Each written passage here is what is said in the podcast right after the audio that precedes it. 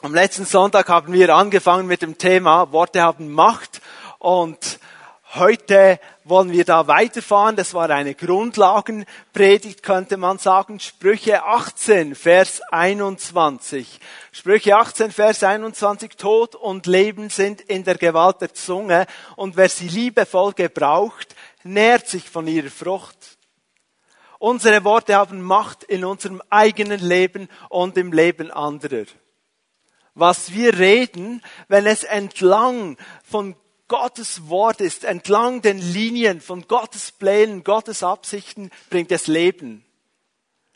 Wenn unser Reden gegen Gottes Idee, gegen seine Absichten, gegen seine Pläne ist, wird es Tod bringen. Der jüdische Rabbi Joseph Telushkin ist ein Autor von über 15 Büchern und der hält oft Vorträge und über die Auswirkung der Worte.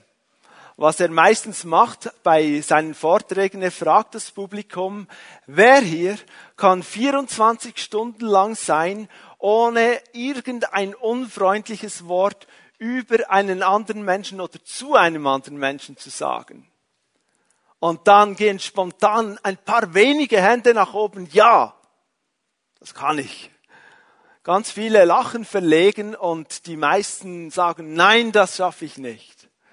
Und dann sagt er zu diesen Menschen in seinem Vortrag, wenn deine Antwort jetzt nicht Ja gewesen ist, dann hast du ein ernsthaftes Problem. Weil schau, wenn, wenn du 24 Stunden nicht sein kannst ohne einen Schluck Alkohol, dann hast du eine Sucht nach Alkohol. Wenn du 24 Stunden nicht sein kannst ohne zu rauchen, dann bist du süchtig nach Nikotin. Und wenn du es nicht schaffst, 24 Stunden lang ohne ein unfreundliches Wort gegenüber jemandem anderen oder über jemanden anderes, dann hast du die Kontrolle über deine Zunge verloren. Ich frage jetzt nicht, bei uns wäre es ja anders. Die Bibel sagt, dass etwas ganz Neues im Leben eines Menschen geschieht, der Jesus als Herrn und Erlöser annimmt. Da kommt ein neues Leben. Das ist völlig neu. Und daraus folgt auch, das hat dann Einfluss und Auswirkung auf die Art und Weise, wie wir sprechen was wir sagen, wie wir reden. Sag jetzt mal, oder sollte es zumindest haben, diesen Einfluss. Unabhängig davon, ob du dich selber als Optimisten, Pessimisten, Realisten bezeichnen würdest, Gott möchte für uns hier, dass wir eine Sprache des Lebens, des Glaubens, der Hoffnung entwickeln können, eine Glaubenssprache, dass wir in dieser Sprache reden Gott möchte, dass wir in einer Sprache reden, die ihn, den Gott des Lebens, groß macht und die in unser Umfeld Leben bringen kann. Deshalb ist heute auch der Untertitel der Predigt Lebensworte. Lebensworte haben Macht, ein erster Punkt. Und es gibt, also wer die Bibel liest, der wird das bestätigt finden. Ich bringe heute nur zwei Beispiele. Schauen wir mal Josua und Kaleb an. Das Volk Israel wurde aus der Sklaverei von Ägypten befreit, wurde hinausgeführt auf wundersame Art und Weise durch den lebendigen Gott Jahwe und er versprach ihnen, ich bringe euch in ein gutes Land, in ein neues Land, in das verheißene, ich verspreche euch das, das ist das verheißene Land für euch. Und dann stehen sie vor der Grenze dieses Landes und Gott sagt zu Mose, schicke Kundschafter, Spione in dieses Land und die werden dieses gute Land, das ich euch versprochen habe, auskundschaften. Er musste zwölf Kundschafter bestimmen aus den zwölf Stämmen von Israel und zwei davon waren Josua und Kaleb. Und sie durchzogen dieses gute Land. Wer sich das notieren will und zu Hause nachlesen, ist im vierten Mosebuch, 13. Kapitel, 14. Kapitel. Und dann kommen sie zurück, nach Tagen, Wochen. Und sie fangen an zu berichten, wie das Land ist. Und alle sind sich darin einig, dass es viel Frucht und, und, und hat. Und Kaleb sagt, lass uns hinaufziehen und es in Besitz nehmen. dem brennt's, der will endlich rein da in das verheißene Land. Wir können es bezwingen, sagt er. Aber zehn Männer, diese zwölf Kundschafter, die redeten in einer Sprache des Todes. Sie sagten zum Beispiel, die Bewohner, die sind stärker als wir. Ah, ah dort hat's Leute. Ah. Oder sie sagten, und sie fingen an, das wie ein Gerücht zu verbreiten. Weißt du, dieses Land ist nicht gut, das frisst seine Bewohner. Sie haben angefangen, gegen Gottes Wort zu sprechen. Weil Gott hat gesagt, es ist ein gutes Land, ich gebe es euch. Ihr werdet darin wachsen, Segen erleben, ein, ein Land, wo Milch und Honig fließt und sagen, ein schlechtes Land. Das frisst seine Bewohner. Dann sagten sie noch, oh, oh ja, und es hat Riesen. Und glaubt mir, es hatte Riesen, tatsächlich. Sie hatten also nicht nur etwas erfunden, es hatte wirklich Riesen und es hatte befestigte Städte. Jawohl. Nur sie haben gegen Gottes Wort gesprochen. Und die Folge war, das ganze Volk Israel ließ sich von dieser Todessprache, von diesen Worten gegen das Leben und anstecken und sie fingen an zu jammern und zu weinen.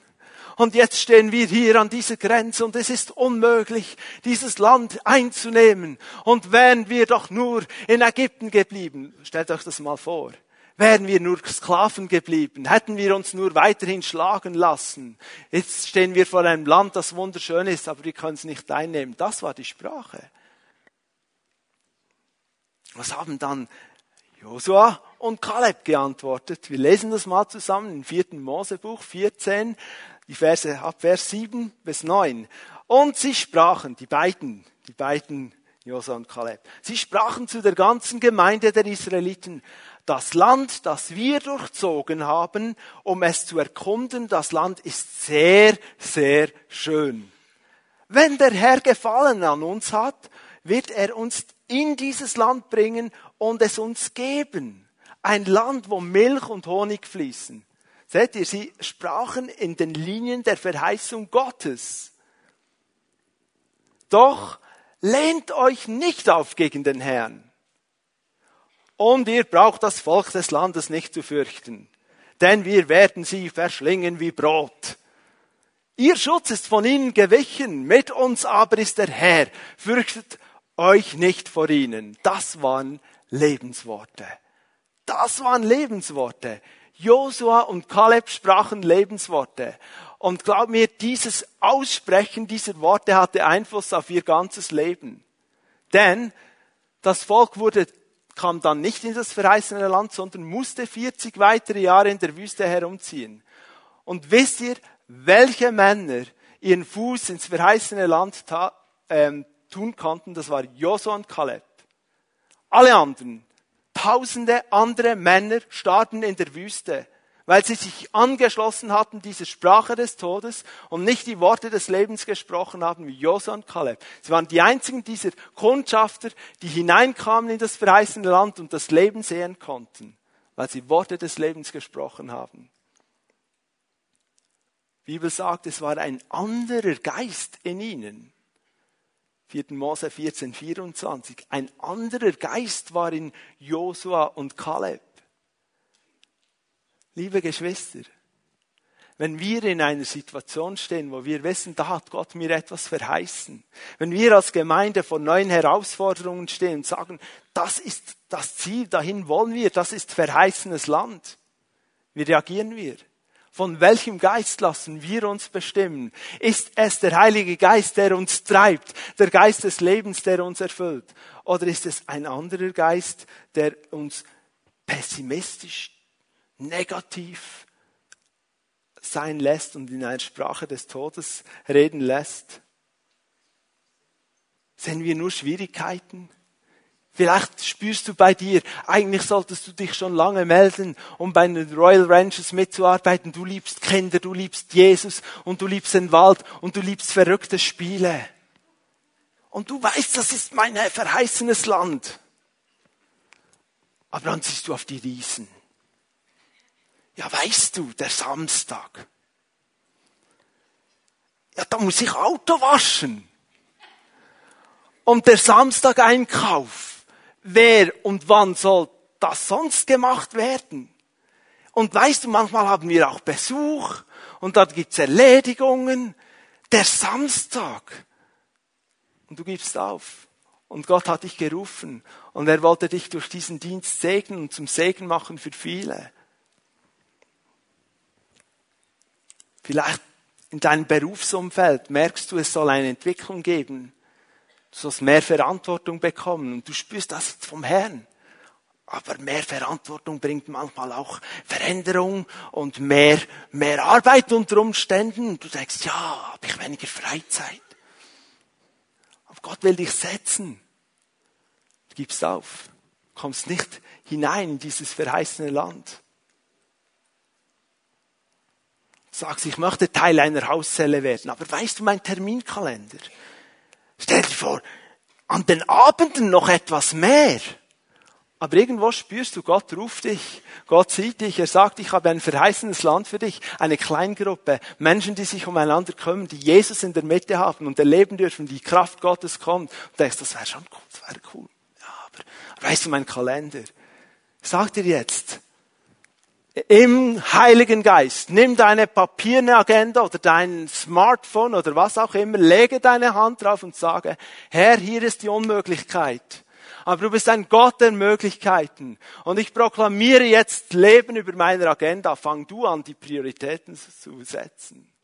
Ich gebe es zu, es kann sein, dass du ein Hobby aufgeben wirst. Ich gebe es zu, dass du aus einem Verein austreten wirst. Ich gebe es auch zu, dass du deine Sportzeiten verlagern wirst. Kann sein, aber lass es zu, weil du kannst ein verheißenes Land einnehmen. Die Riesen werden fallen können wir mit Josua und Kaleb sagen, in einem, im Heiligen Geist, im Geist des Lebens, wir fürchten uns nicht vor unseren Feinden, wir werden sie fressen wie Brot. Ihr Schutz ist von ihnen gewichen, Gott ist mit uns und anders vorwärts gehen. Ich gebe ein zweites biblisches Beispiel. Das war, von, das war einfach mal eines. Jetzt noch ein zweites. Jonathan, ein Königssohn, Jonathan war der Sohn Sauls, des ersten Königs von Israel, und er hat sein Vertrauen darin bewiesen, sein Vertrauen zu Gott, dass er gehandelt hat. Israel war wirklich in einer mieslichen Lage damals. Die Philister beherrschten das Land, die hatten alles unter Kontrolle. Philister, Feinde, nicht an den Gott Israels gläubig und die kontrollierten alles, übten Gewalt aus, Brandschatzen, die hatten sich so aufgeteilt, gesagt, wir machen drei Abteilungen, ihr geht dorthin, ihr dort, ihr dort und dann haben sie das Land durchzogen, alles genommen, was sie konnten. Die hatten so viel Kontrolle, sogar über die, die ganzen Waffen. Die einzigen Schwerter im Land Israel hatte der Saul und Jonathan sein Sohn. Sonst war nichts da.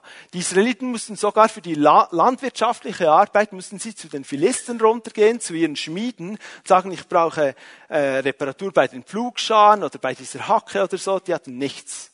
Das ist schlimm für ein, für ein Volk. Und jetzt sitzen sie hier und der König und ein paar hundert Mann und, und sie wissen nicht, was tun. Sie sitzen mal und warten aber eine ziemlich hoffnungslose Situation. Was macht Jonathan?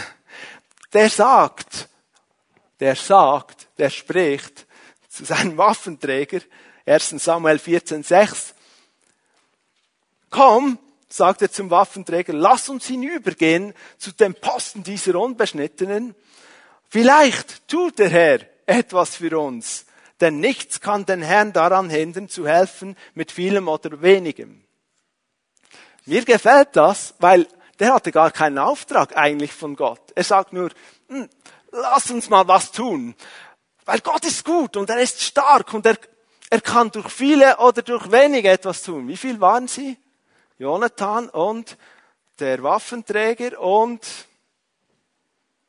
und fertig. Zwei. Nur zwei. Und er sagte einfach, komm, vielleicht tut ja der Herr was. Das taten sie dann. Und Gott beantwortete dieses Vertrauen und diese, diese Aussage des Lebens. Ganz mächtig. Die gingen hinauf, kraxelten da zu den Philistern hoch.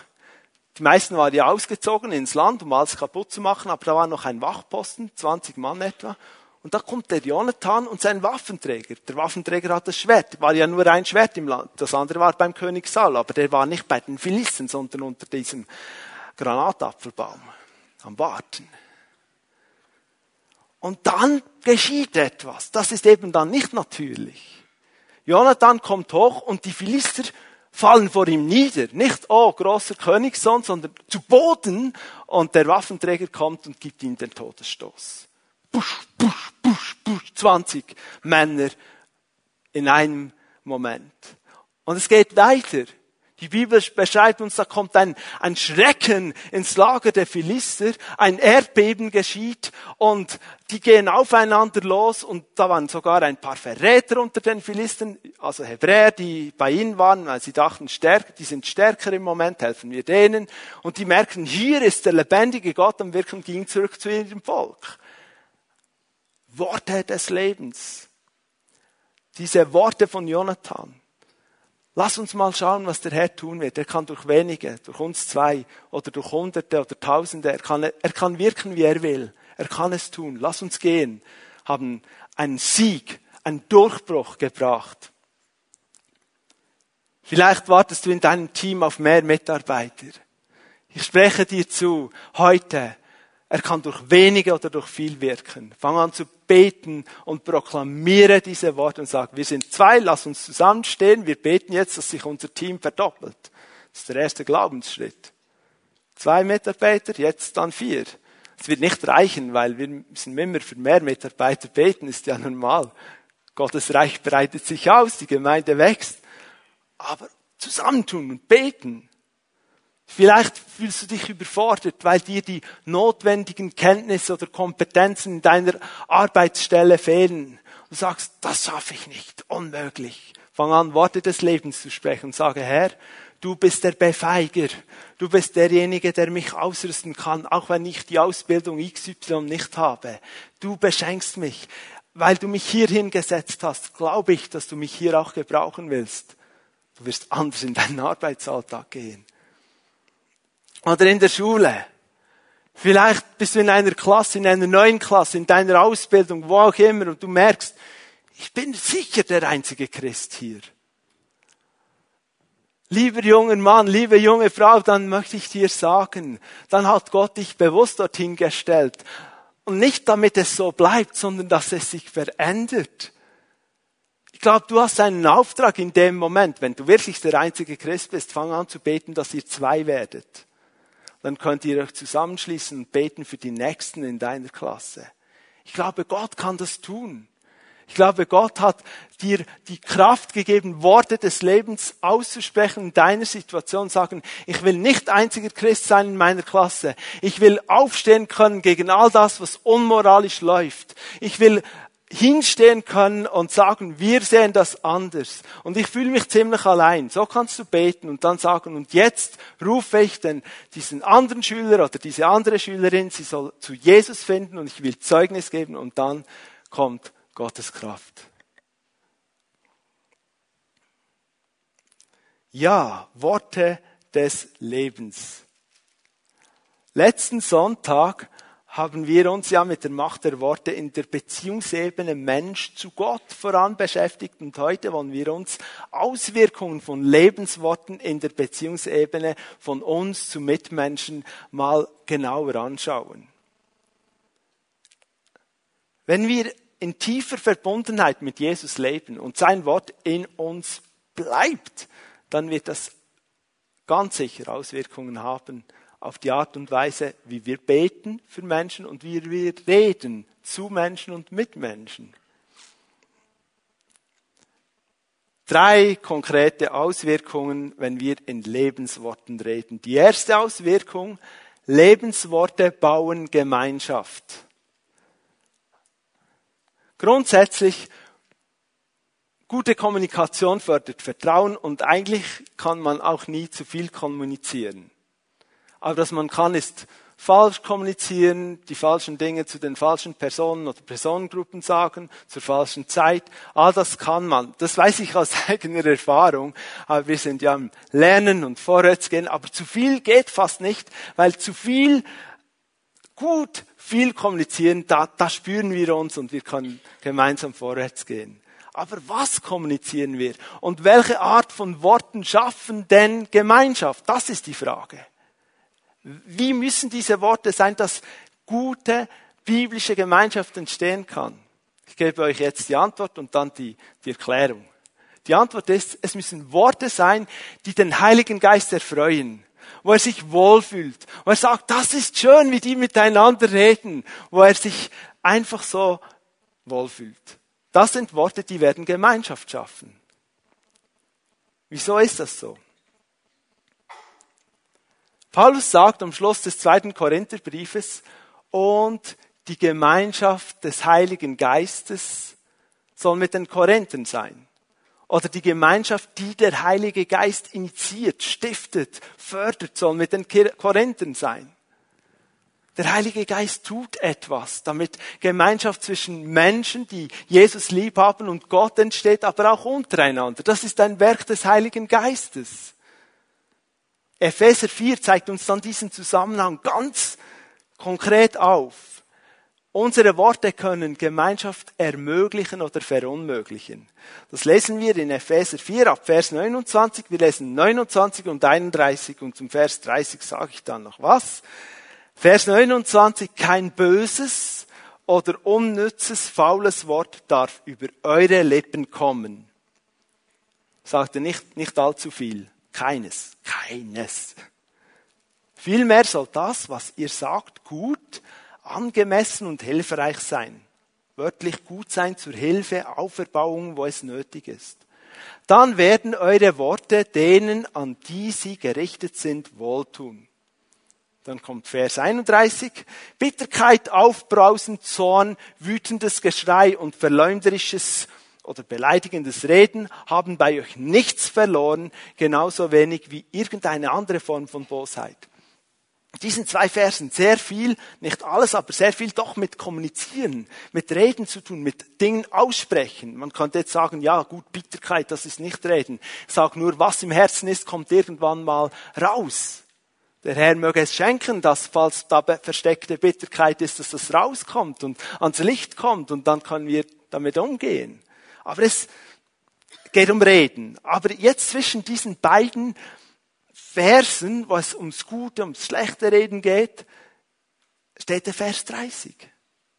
Und da steht, tut nichts, was den Heiligen Geist traurig macht. Tut nichts, was ihn beleidigt. Das ist interessant.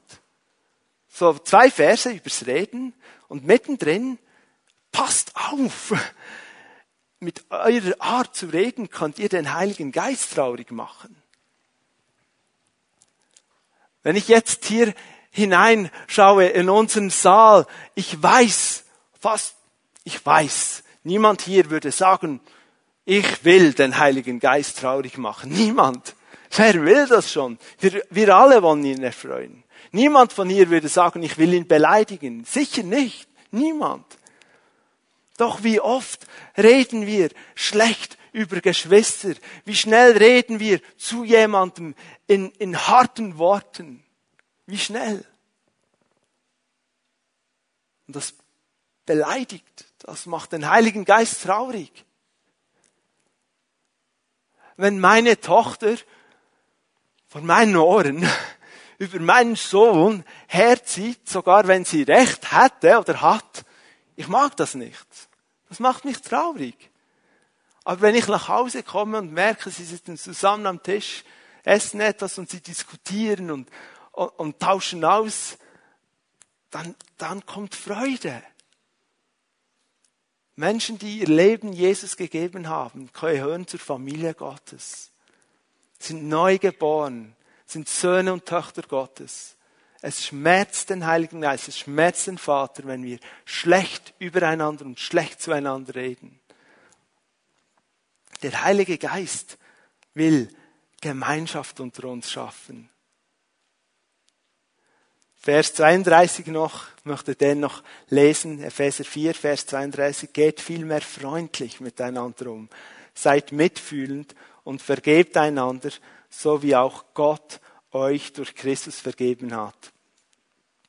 Ich mag mich erinnern, Ich war, war mal in einem Unternehmen tätig, so in einer Informatikabteilung, und da haben wir gemerkt, einiges läuft schief. Aber wir haben wir haben insgesamt mehr darüber gesprochen, welcher Chef welche falschen Entscheidungen getroffen hat und wie man das besser machen müsste, als dass wir über, über potenzielle Lösungsansätze gesprochen haben. Glaub mir, mir ging es nicht nur gut, schlecht danach, weil das schlecht ist, wenn man schlecht spricht. Mir ging es auch schlecht, weil das meine ganze Motivation und alles in den Keller gezogen hat. Das habt ihr sicher noch nie erlebt, so etwas. Ich habe es einfach erzählt mal von mir zum Beweisen, es kann wirklich schlecht gehen, wenn man so schlecht redet. Eine zweite Auswirkung von Lebensworten, vor allem im Umgang mit Mitmenschen, in deren Leben Jesus noch keine große Rolle spielt, ist dieser Punkt, Lebensworte bringen Jesus ins Spiel. Wie bringen wir in unserem Umfeld durch Lebensworte Jesus ins Spiel? Was sind Lebensworte im Umgang mit Freunden, die so mit Kirche und Jesus und so nicht viel am Hut haben? Was sind diese Worte, die, die kommen, Kraft geben und Jesus ins Spiel bringen? Darf ich mal die Hände all der sehen, die sagen, ich habe eine persönliche Begegnung mit Jesus schon gehabt? Gibt's auch Leute, die sagen, ich habe sogar eine körperliche Berührung, eine Heilung erlebt schon mal? Wow. Gibt es Leute, die sagen, ich, ich bin so glücklich, dass er mir die ganze Last meines, meines Sünden und meines frühen Lebens abgenommen hat. Gibt es da jemand? Das ist ja genial. Wir haben alle einen Grund, dankbar zu sein gegenüber Jesus. Und jetzt ist es gar nicht so kompliziert. Viele hier haben Jesus schon erlebt. Wieso reden wir nicht einfach davon, was Jesus getan hat in unserem Leben? Und wenn wir von Jesus reden, er, der das Wort des Lebens ist, der der lebendige Gott ist und das lebendige Wort Gottes, bringen wir automatisch durch unser Reden Jesus ins Spiel ja, weißt du, ich hab's so gut gepackt mit meinen Sünden, ich hab das jetzt im Griff. Niemand sagt, dass ich sage, ich hatte es nie gepackt mit meinem Leben und Jesus ist gekommen und hat angefangen zu vergeben, zu reinigen und aufzuräumen. Jesus ist im Spiel. Jesus. Es ist nicht so kompliziert. Du musst, wenn es darum geht, mit deinen Freunden zu reden, weder Gott, noch Jesus, noch die Pimi Bern, noch, noch den Glauben überhaupt, was auch immer, du musst nichts verteidigen. Sprich davon, was Jesus tut in deinem Leben oder getan hat. Zusammen mit diesem Punkt ist mir eine, eine Geschichte, die uns Johannes in seinem Evangelium beschreibt, in den Sinn gekommen und ich habe sie noch nie von dieser Perspektive aus gesehen. Es ist die Geschichte, und ich erzähle sie, weil es ist Johannes 9, Vers 1 bis 38, eine sehr lange Geschichte. Ich lese das nicht vor, aber ich erzähle es. Die Geschichte eines Blindgeborenen und Jesus kommt und heilt ihn. Und er macht das auf eine spezielle Art und Weise. Er spuckt auf den Boden und macht mit seiner Spucke und dem staubigen Boden einen Brei, einen Teig und er legt diesen Teig dem Blinden auf die Augen und sagt, geh zum Teich Siloa und wasche dich und du wirst sehen.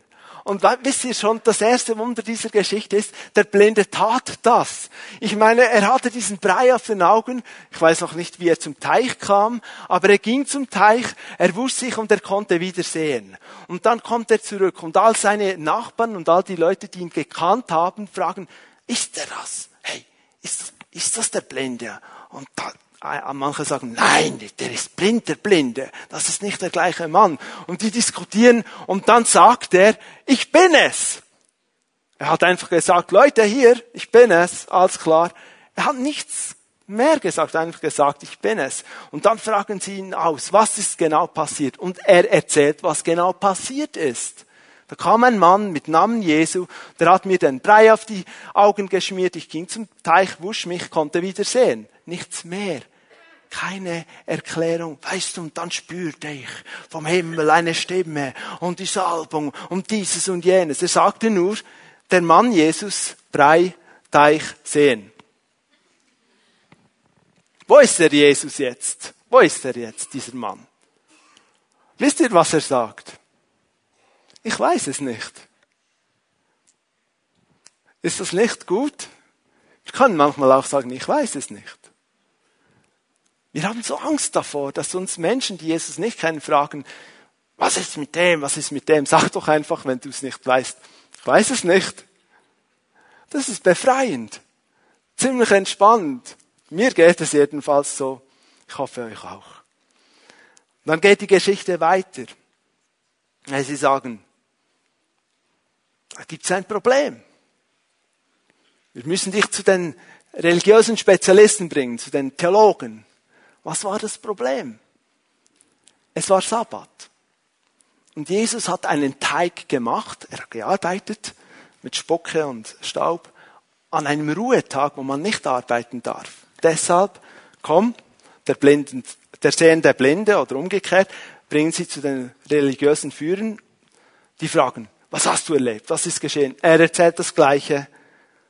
Und dann fragen sie und diskutieren und sagen, das kann gar nicht sein, weil kein Mann, der von Gott kommt, würde am Sabbat teilen und, und, und. Und dann fragen sie ihn, wer ist er? Was denkst du, wer er ist? Und er sagt, ein Prophet. Und wieso sagt dieser Mann, Jesus sei ein Prophet? Weil die Propheten damals so, solche Dinge taten, so Blinde heilen und so. Er ist ein Prophet. Hat sich nicht überlegt, was muss ich jetzt sagen? Er hat gesagt, ein Prophet, das ist einer, der heilt. Gut. Die Pharisäer sind nicht zufrieden, gehen zu den Eltern und die sagen, fragt ihn selber, ist alt genug. Und dann kommen sie und sagen, sag uns jetzt endlich die Wahrheit. Wir wissen, dass dieser Mensch ein Sünder ist. So ein Frontalangriff auf denjenigen, der ihn geheilt hat. So eine fiese Aussage. Und was macht er? Er sagt, ich weiß nicht, ob er ein Sünder ist. Aber eines weiß ich, ich war blind und jetzt kann ich sehen. Er ist Zeuge. Keine theologische Argumentation, ob jetzt Jesus ein Sünder ist oder nicht. Der wusste, ich könnte denen das Wasser sowieso nicht reichen, also lassen wir das. Ich sage einfach, was ich weiß. Ich weiß nicht, ob er Sünder ist, aber ich war blind und kann jetzt sehen. Und dann fühlen sie ihm auf den Zahn und er wird langsam aufgebraucht und jetzt stellt er eine Frage was ist los? Soll ich euch jetzt die Geschichte nochmals erzählen? Oder wollt ihr vielleicht auch seine Jünger werden? Das ist so cool. Wir dürfen Fragen stellen. Wenn dein Gegenüber dir auf den Zahn fühlt und sagt, ja, das stimmt doch alles gar nicht. Und frage mal, wie ist es mit dir? Willst du auch Jesus nachfolgen? Das hat er getan. Und am Schluss kommt dieses starke persönliche Bekenntnis, Johannes 9, 30 bis 33. Das ist doch wirklich sonderbar, meinte der Mann. Er hat mich von meiner Blindheit geheilt und ihr wisst nicht, woher er kommt. Wir alle wissen, dass Gott einen Sünder nicht erhört. Er erhört den, der gottesfürchtig ist und das tut, was Gott will. Hat man denn, solange die Welt besteht, je schon gehört, dass jemand einen Blindgeborenen von seiner Blindheit geheilt hat? Wenn dieser Mann nicht von Gott käme, könnte er solche Dinge nicht tun. Er ist am Punkt, wo er einfach ein Bekenntnis abgibt. Später hat er eine ganz persönliche Begegnung mit Jesus, wo er ihn erkennt als Messias. Eine, eine Berührung, diese, diesen Durchbruch eigentlich. Aber dieses klare Bekenntnis. Ich habe uns getestet. Wir alle haben irgendwo wahrscheinlich die Hand gehoben. Wir hatten schon so Begegnungen mit Jesus. Es ist so einfach bringen wir diese Begegnungen, reden wir darüber, erzählen wir darüber, sagen wir das weiter, was Gott getan hat. Du musst nicht so weit suchen. Wenn du in diesem Gottesdienst irgendwo an einem Punkt ermutigt wirst, berührt wirst, merkst, Gott hat mich so erfrischt durch die Anbetungszeit oder durch die Verkündigung, durch ein Gebet am Schluss, das ist schon ein Zeugnis kannst du morgen Montag bei der Arbeitsstelle oder in deinen Ferien kannst du sagen, weißt du, gestern war ich an einem Gottesdienst und ich bin dort Gott begegnet. Ich war so müde oder ich hatte Fragen und, und Gott hat mir Antworten gegeben. Und du bringst Jesus ins Spiel, das Wort des Lebens. Eine dritte Auswirkung von Lebensworten, die wir uns noch anschauen wollen. Lebensworte entwickeln und fördern Menschen. Wir alle wissen, wie eine Ermutigung, ein positives Wort uns beflügeln kann. Ich glaube, das ist sehr wichtig. Ich glaube aber auch, dass es jetzt nicht darum geht, dass wir anfangen, uns den Honig ums Mund zu schmieren und Bauch zu pendeln und wie man da ihm sagen kann und alles ist super, was wir tun. Nein, es geht nicht darum. Aber wir können jetzt rausfinden, was für Worte beflügeln, inspirieren, stärken Menschen in ihrer Beziehung zu Gott und ihrem Leben weiterzukommen, sich zu entwickeln. Wie werden sie gefördert? Wir haben ein großes Beispiel, das ist Jesus. Er ist der unser Modell, wenn es um Förderung von Menschen geht. Und er hatte ja seine, seine Haushelle, seine Kleingruppe, diese zwölf Männer, und er hat sehr viel Zeit mit ihnen verbracht. Und sie haben, er hat ihnen Fragen gestellt und sie haben ihm Fragen gestellt, hat Fragen beantwortet und sie kamen ins Gespräch, auch aus den Situationen heraus. Und wir erinnern uns daran, dass Jesus selber das Wort Gottes ist das heißt, alles, was er tat und alles, was er sagte, entsprach dieser, diesem mächtigen Wort Gottes. Jede Antwort, die er gab, war Wort Gottes. Auch Fragen, die er stellte, waren wichtige Fragen, um den Jungen Wort Gottes zu erkennen, zu helfen. Jesus. Johannes nennt Jesus am Anfang seines Briefes das Wort des Lebens. Dieses lebendige Wort wurde oft eben genau dort hineingesprochen, wo es gerade nötig war. Jetzt ist der Zeitpunkt, jetzt braucht es dieses Wort. Und was bedeutet dies für uns? Für uns bedeutet dies, dass Jesus, als er in den Himmel fuhr, versprochen hat, dass er den Heiligen Geist senden wird. Es ist der Geist des Lebens, der gekommen ist. Und der Heilige Geist befähigt uns und inspiriert uns und lehrt uns, dass wir Worte des Lebens sprechen können. Die Bibel sagt, dass der Heilige Geist uns Gaben schenkt, die dem Aufbau der Gemeinde dienen. Und dabei sollen wir uns besonders auch um die Gabe des prophetischen Redens bemühen. 1. Korinther 14.1. Sich bemühen, sich ausstrecken danach. Wieso? Wir lesen mal 1. Korinther 14 ab Vers 2. Wenn jemand in einer von Gott eingegebenen Sprache redet, wir sagen dem manchmal auch Zungenrede oder Sprachengebet, richten sich seine Worte nicht an Menschen, sondern an Gott. Keiner versteht ihn, was er durch Gottes Geist gewirkt ausspricht, bleibt ein Geheimnis. Wenn jemand hingegen eine prophetische Botschaft verkündet, richten sich seine Worte an die Menschen. Was er sagt, bringt ihnen Hilfe, Ermutigung und Trost. Wer in einer von Gott eingegebenen Sprache redet, bringt damit sich selbst im Glauben weiter. Wer prophetisch redet, dient der ganzen Gemeinde. Heute im Rahmen dieser Predigt nur ganz ein paar kurze Gedanken, weil das ist eine riesige Bibelstelle. Da konnte man eine lange Predigtserie draus machen aber ein paar Gedanken, die uns anstacheln sollen, inspirieren sollen, motivieren sollen. Im Vers 3 lesen wir von einer prophetischen Botschaft. Und ich sage jetzt das mal so. Worte, die durch den Heiligen Geist in deine Gedanken gegeben werden und die du dann im Glauben aussprichst. Worte, die durch den Heiligen Geist in deine Gedanken gegeben werden und die du dann im Glauben aussprichst, machen etwas. Sie bringen Hilfe, sie bringen Ermutigung und sie bringen Trost. Das ist entwickeln und fördern und stärken und, und motivieren und, und vorwärts bringen. Und dann in Vers 4, wer prophetisch redet, nochmals, wer das, was der Heilige Geist ihm aufträgt, ausspricht, der dient der ganzen Gemeinde. Du, ich, wir sind die Gemeinde. Und das Wort, das hier verwendet wird, aufbauen, steht eben dieses dient der ganzen Gemeinde, bedeutet, baut die Gemeinde auf. Das ist dieses griechische Wort oikodomeo. Einige unter uns haben vielleicht schon mal unterwegs zum Ziel dieses Büchlein unseres Entwicklungspfades durchgearbeitet und dort kommen diese Wörter vor. Ökodomeo, da wird etwas aufgebaut, gebildet, gestärkt. Also durch dieses inspirierte, vom Heiligen Geist inspirierte Lebenswort geschieht Auferbauung.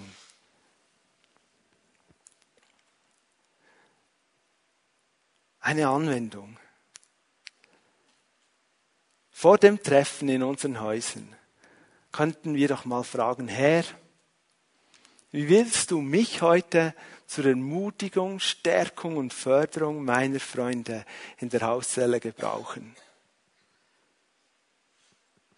Und dann denkst du, ja, wenn der wüsste, mir reicht's jeweils knapp. Noch zu duschen von Abendessen kann gar keine Rede sein.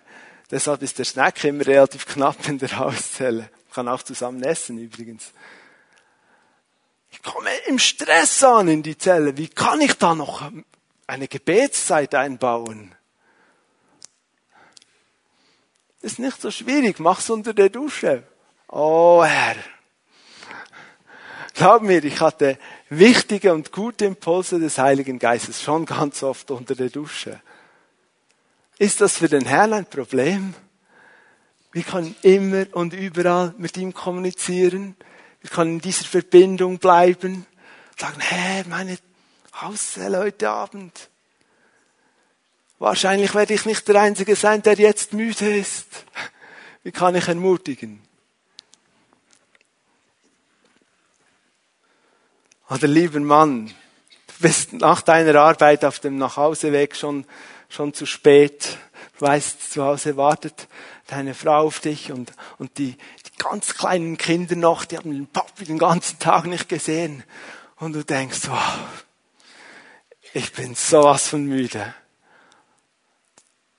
Frage doch einfach, Herr, komm mir zu Hilfe. Weil mir fällt echt nicht sein, was ich jetzt noch Positives und Lebensspendendes reden kann. Ich weiß, die Kinder werden mich überfallen und meine Frau hat ihre Fragen. Wie kann ich Dinge jetzt aussprechen, die, die einfach fördern, die stärken, die zum Leben beitragen? Also mir ging es oft so, ich hatte so, wenn ich mit dem ÖV unterwegs war, hatte ich auf so einen kleinen Spaziergang bis nach Hause und dann bin ich dieses Bahngässli spaziert und ich fing an zu beten. Herr, du weißt, was zu Hause jetzt läuft. Du weißt, was schwierig war heute, aber ich habe keine Ahnung, wie dem begegnen. Hilf mir. Ganz ehrlich, ich hatte die Kraft oft nicht. Ich habe es oft auch nicht perfekt gemacht. Ich habe es versifft und Gott hat mir wieder geholfen. Ich ermutige einfach zu beten. Was sind die Lebensworte? Liebe Mutter, vielleicht bist du Mutter von Kleinkindern. Du bist zu Hause und denkst, was ist wieder mit meinen Kindern los? Ich halte hier nicht mehr aus. Was mache ich überhaupt hier? Sie quengeln, dir geht's nicht gut oder ihnen geht's nicht gut oder beides und du weißt nicht ein noch aus und fragst dich, ist das wirklich meine Berufung? Und jetzt kommt die Kraft Gottes in deinem Leben ins Spiel. Du fängst an, den Herrn zu fragen.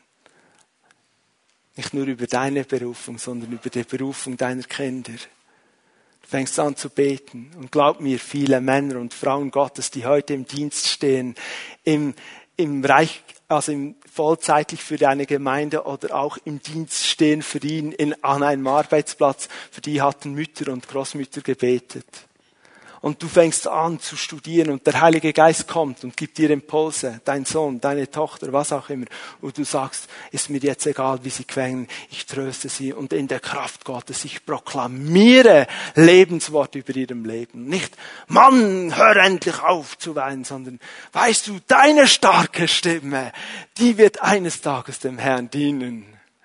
Wow. Und du motivierst dich selber, da durchzugehen. Oder vielleicht, lieber Jugendlicher, hast du Angst vor Prüfungen, du kommst in die Teenie- oder Jugendzelle und sagst, ja, weißt du, nächste Woche haben wir so schwierige Prüfungen und ich ermutige euch, dass ihr nicht einfach sagt, ja, Herr, du siehst, du siehst den Tom, der hat schwierige Prüfungen und segne ihn, Amen. Sondern dass ihr sagt, wow, wir haben dein Anliegen gehört, lass uns mal hören auf den Heiligen Geist, welche Worte er für dich bereit hat. Und dann kommt eine Ermutigung und hier eine Bibelstelle und hier ein, ein Zeugnis und ihr werdet anders nach Hause gehen, nach dem Jugendtreffen, nach dem Teenager-Treffen. Ich mag mich an ein Beispiel erinnern, wir werden gleich beten, ich möchte das noch erzählen. Äh, Lobpreisband, macht euch doch langsam bereit, fangt an zu spielen. Ich war, ich war Jugendlicher, sage immer, ich bin immer noch jung, aber ich war wirklich viel jünger als heute. In der Jugendgruppe, 17, 18, 19 Jahre alt und ähm, wir hatten da ein Team aus England zu Besuch und wir, wir haben da äh, die haben uns ermutigt und uns äh, gedient mit Beiträgen und Lobpreis und so. Und ich war das in einer speziellen Phase. Ich, ich bin sehr extrovertiert und ich rede viel, manchmal zur Zeit, manchmal zur Unzeit. Das war schon damals so, glauben wir. Und ich hatte da so ein, wie eine Mini-Krise, weil ich, ich sah Leute, die waren viel ruhiger und wirkten würdevoller und überlegter und geistlicher. Und ich wollte auch wachsen in meiner Glaubensbeziehung, auch geistlich sein und dachte, ich sollte vielleicht ein bisschen ruhiger und überlegter werden. Und dann waren wir im Lobpreis und dann hatten einige dieser Engländer so Eindrücke, Lebensworte vom Heiligen Geist. Und einer kam auf mich zu und sagte, hey Tom, ich habe ein Wort von Gott für dich. Ich dachte, wow. Ich glaube, Gott will dir sagen, dass er dich so geschaffen hat, wie du bist und dass du laut sein darfst und dass du viel sprechen sein, äh, darfst. Und wieso? Ich habe mich gefragt, ich kann doch nicht ein Beispiel bringen, das 25 Jahre her ist. Kann man doch nicht in ein, das muss aktuell sein. Und immer wieder in der Vorbereitung hat der Herr mich erinnert daran. Und wisst ihr, wieso, dass ich es gebracht habe? Weil mich der Herr immer noch heute daran erinnert und mir dieses Wort immer mal wieder in den Sinn kommt. Schau, ich muss mein Reden immer wieder der Herrschaft Gottes unterordnen. Jawohl. Aber Gott hat mich befähigt und begabt. Ich will ein Werkzeug sein für ihn. Lebensworte sprechen. Und das können wir alle. Lass uns aufstehen zum Beten. Ich möchte einen Aufruf machen, Gelegenheit geben, Gott zu antworten. Das ist die wichtigste Zeit eigentlich dieses Gottesdienstes. Ein Moment, wo wir Antwort geben können dem Heiligen Geist, wo wir dort einfach sagen können, Herr, was hast du zu mir gesprochen? Vielleicht hast du noch nichts Konkretes. Dann lade ich ein, dass du innerlich still wirst und sagst, Heiliger Geist, rede nochmals. Gibt es einen Punkt, wo du mich abholen willst, wo du zu mir noch einmal, noch konkreter reden willst, wo du mich hinausführen willst aus diesem Todestal in ein, in ein gutes Land, in ein verheißenes Land, wo Milch und Honig fließt? Gibt es einen Punkt, wo ich anders sprechen darf über mich selber, über meine Ehe, über Familie, über meine Kinder, die vielleicht nicht das tun, was ich erwarte. Und ich habe angefangen, nur noch negativ zu sprechen, anstatt Lebensworte auszusprechen. Über Arbeitssituationen, über Vorgesetzte. Ich habe das Beispiel gebracht. Unsere Vorgesetzten brauchen unsere Segensworte, weil ihr Job nicht so einfach ist. Es braucht Worte des Lebens und wenn du in Schwierigkeiten steckst, hast du Autorität von Gott, auch im Geschäftsleben. Diese Schwierigkeiten, indem du Worte Gottes proklamierst, zu lösen, nimm Einfluss. Du bist ein Botschafter Gottes. Du bist ein Botschafter Gottes. Du hast etwas, was andere nicht haben. Du hast eine Verbindung zum lebendigen Gottes. Gott, der Dinge regelt und in Ordnung bringt. Schau, es gibt Menschen, über ihrem Leben wurden Worte des Todes ausgesprochen. Und du hast schon so oft versucht zu vergeben. Wenn dir in diesem Gottesdienst so ein Todeswort in den Sinn gekommen ist, das dich heute noch prägt, ich rufe dich nach vorn. Gott kann dich heute befreien, indem du sagst, ich vergebe der Person, die dieses Todeswort ausgesprochen hat und ich nehme Befreiung, Heilung von Gott an. Es wird geschehen. Es gibt Menschen, die sind in Familien aufgewachsen, wo alles negativ war. Schlechte Voraussetzungen, um Worte des Lebens zu sprechen. Du weißt gar nicht, was das ist. Immer negativ. Immer wurde alles kritisiert. Ich rufe dich heute aus dieser Zone des Todes hinein in eine Zone des Lebens. Gott kann dich frei machen. Du wirst Geschichte machen. Du bist der Erste in deiner Familie, der einfach mal positiv spricht. Nicht wegen dir, weil Jesus das Wort des Lebens hier ist.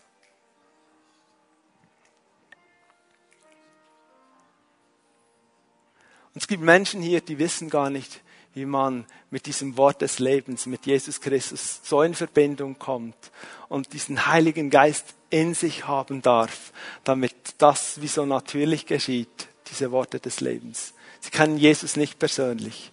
Sie haben viel gehört von ihm, viel gelesen von ihm, sie wissen viel von ihm, aber sie haben ihn noch nie eingeladen. Sei du Herr meines Lebens, vergib mir meine Schuld, komm in mein Leben, dann komm auch nach vorn. Wenn wir jetzt den Herrn nochmals anbeten, bitte ich, dass die Zellenleiterinnen und Leiter gleich jetzt nach vorne kommen, die bereit sind, mit Menschen zu beten und jeder, der angesprochen wurde, sagt, an diesem Punkt, ich brauche einen Segen, an diesem Punkt, ich möchte bekennen, an diesem Punkt, ich will das jetzt ablegen. Kommt nach vorne, sie werden euch dienen in der Kraft des Heiligen Geistes. Später wird Benny den Gottesdienst abschließen.